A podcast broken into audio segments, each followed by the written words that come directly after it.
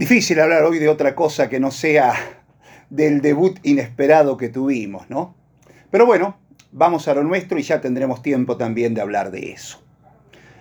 Así como resulta increíble que después de haber terminado su gobierno con una inflación de casi el 55%, sin haber tenido que lidiar con ninguna pandemia ni una guerra que mandara a las nubes los precios de los alimentos, después de que en su gobierno cerraran 24.537 empresas, fundamentalmente pequeñas y medianas empresas, y después que durante su gobierno fugara 88.371 millones de dólares, que son los que les giró en carácter de crédito para que los devolvamos todos los argentinos, el Fondo Monetario Internacional, con el fin de ganar las elecciones y así obtener Macri la reelección como presidente, después de que su gobierno terminara con el 35 y medio de pobreza, habiéndola hecho crecer a razón de tres puntos y medio cada año durante los que gobernó. Así como después de todo eso, pese a todo eso, decía, el Macri radicalismo hace campaña en el orden nacional, tomando como caballito de batalla la situación socioeconómica de la Argentina de hoy. En La Pampa, parecen haberse decidido a hacer lo mismo.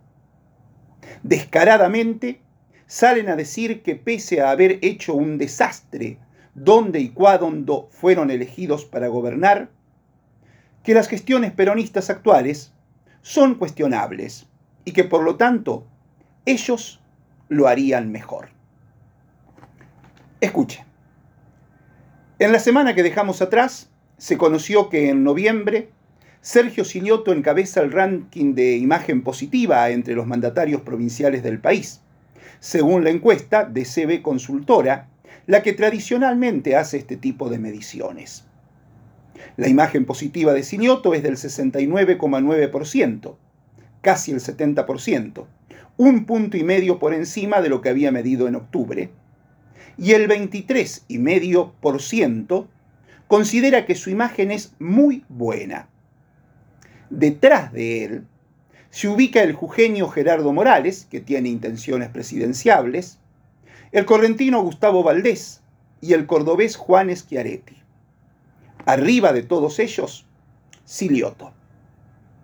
Y el secreto, para que su gestión sea tan bien valorada, lo reveló el propio Silioto, que al firmar los convenios de construcción de 500 viviendas más en toda la provincia, dijo concretamente que pone a disposición de la gente la fortaleza financiera histórica de la provincia, siendo los intendentes el mejor vehículo que tenemos para, entre todos, dar respuestas.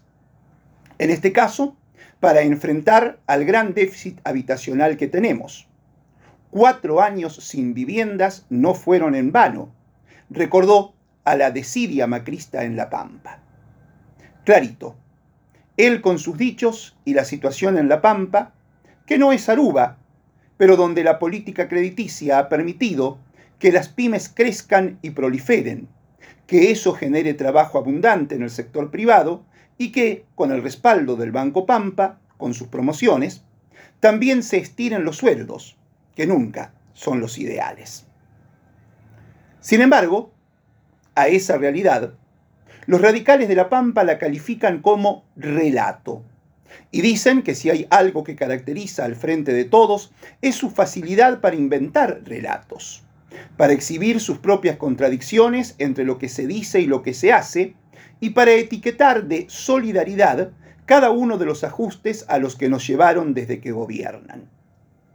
Lo interpelan al gobernador preguntándole, ¿a qué se refiere cuando dice que la alternativa al peronismo es una Argentina sin derechos y con la gente afuera?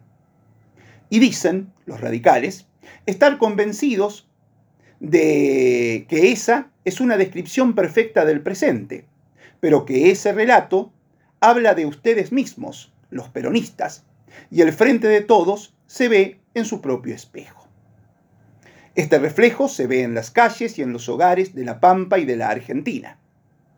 Para terminar, espetándole los radicales al gobernador, que están más preocupados en el mundial que en tomar medidas para salir de la pobreza y de la inflación. Sí, sí, todo eso dijeron en la semana desde el radicalismo, que en La Pampa ratificó su pertenencia a Juntos por el Cambio de Alfonsín por Macri. Claro, que si de comparar se tratara, la oposición jamás gobernó La Pampa, pero un buen ejemplo de lo incapaces que son ha sido su gestión al frente de la Municipalidad de Santa Rosa. El Macri radicalismo, con Leandro Altolaguirre como intendente, fue definitivamente un desastre que dejó a Santa Rosa envuelta en líquidos cloacales, después de no haber cambiado un solo caño cloacal, ni pavimentado una sola calle, porque incluso compraron una máquina de asfaltado que no supieron poner en marcha. Frente a eso, a la administración de Luciano Di Napoli no le quedó otra que encarar una reconstrucción a partir de declarar la emergencia sanitaria y en menos de tres años de gestión reemplazar más de 50 kilómetros de cañería de agua potable y cloacas, beneficiando a 3.800 familias, destacándose además la renovación de las dos estaciones de bombeo de líquidos cloacales más importantes de la ciudad y el haber invertido en grupos electrógenos en los cuencos para que el bombeo funcione en caso de corte de energía y un servicio de monitoreo permanente para mejorar la operatividad, lo que ha permitido, durante las lluvias últimas de estos días, no pasar por aquellas circunstancias de inundación que tanto afectaban a determinados sectores de Santa Rosa. La actual gestión tiene una planificación a 10 años en obras de infraestructura ya diagramada y hay un trabajo en conjunto con la provincia y el gobierno nacional. Bueno, la mesa de Juntos por el Cambio de Santa Rosa se reunió y salió a decir que notan una gran preocupación vecinal por la falta de soluciones a problemas estructurales, principalmente en la red de agua y cloacas, que continúa manteniendo su deterioro histórico. Dicen que hay barrios enteros en los que no hay red de agua, ni de cloacas, ni de gas natural, y que Di Napoli utiliza los cuantiosos fondos que le aporta la provincia para maquillar con pavimento algunas calles, para pretender vender una imagen de gestión eficiente cuando en realidad es todo lo contrario, y aventuran que tapando desechos cloacales con asfalto generará un grave perjuicio para el futuro. Como lo ha escuchado. Eso dicen los Macri radicales que fueron gobierno con Altolaguirre intendente. Qué botón de muestra, ¿no? Y también en Pico arrancaron con la campaña, diciendo que están decididos a ganar las elecciones, que hay un sentimiento común en los piquenses, que se siente la necesidad de cambiar y construir la alternancia a un gobierno que se ha instalado en la municipalidad de Pico por casi 40 años y que tienen la oportunidad de hacer una gestión más transparente y cercana a los ciudadanos. Pico es una gran ciudad, sostienen. Falta sumar trabajo y oportunidades para que se desarrollen las pymes y los emprendedores locales. Dicen que la gente se cansó del estancamiento, de la falta de desarrollo, teniendo gobiernos locales y provinciales que confunden entre sus prioridades electorales con las prioridades que tienen los vecinos. Y acá está el huevo y no lo pise. El nombre del Macri radicalismo fue Guillermo Copo, el que dijo que el piquense le viene diciendo basta al kirchnerismo. Y en el 2023 va a ser el año que Pico va a comenzar a transformarse. La conclusión de todo esto es que la OPO decididamente entró en campaña, pero la situación está clara desde mucho antes y es lo que hemos venido diciendo en este espacio desde hace tiempo. Es mamarrachesco lo que hacen en Santa Rosa. Saben que no tienen la menor chance de ganar, pero intentarán achicar diferencias como para que la cosecha de votos de Di Napoli no sea tan gravitante en la suma total de la provincia.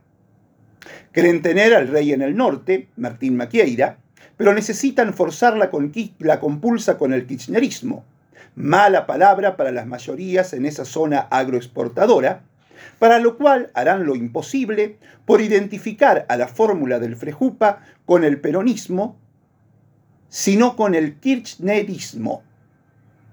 Si lo consiguen, calculan que harán una elección tan importante en el norte que con la suma de otras localidades, bastión en otros puntos, pondrán sentar a uno de los suyos en el sillón de Villa Elisa. En eso están.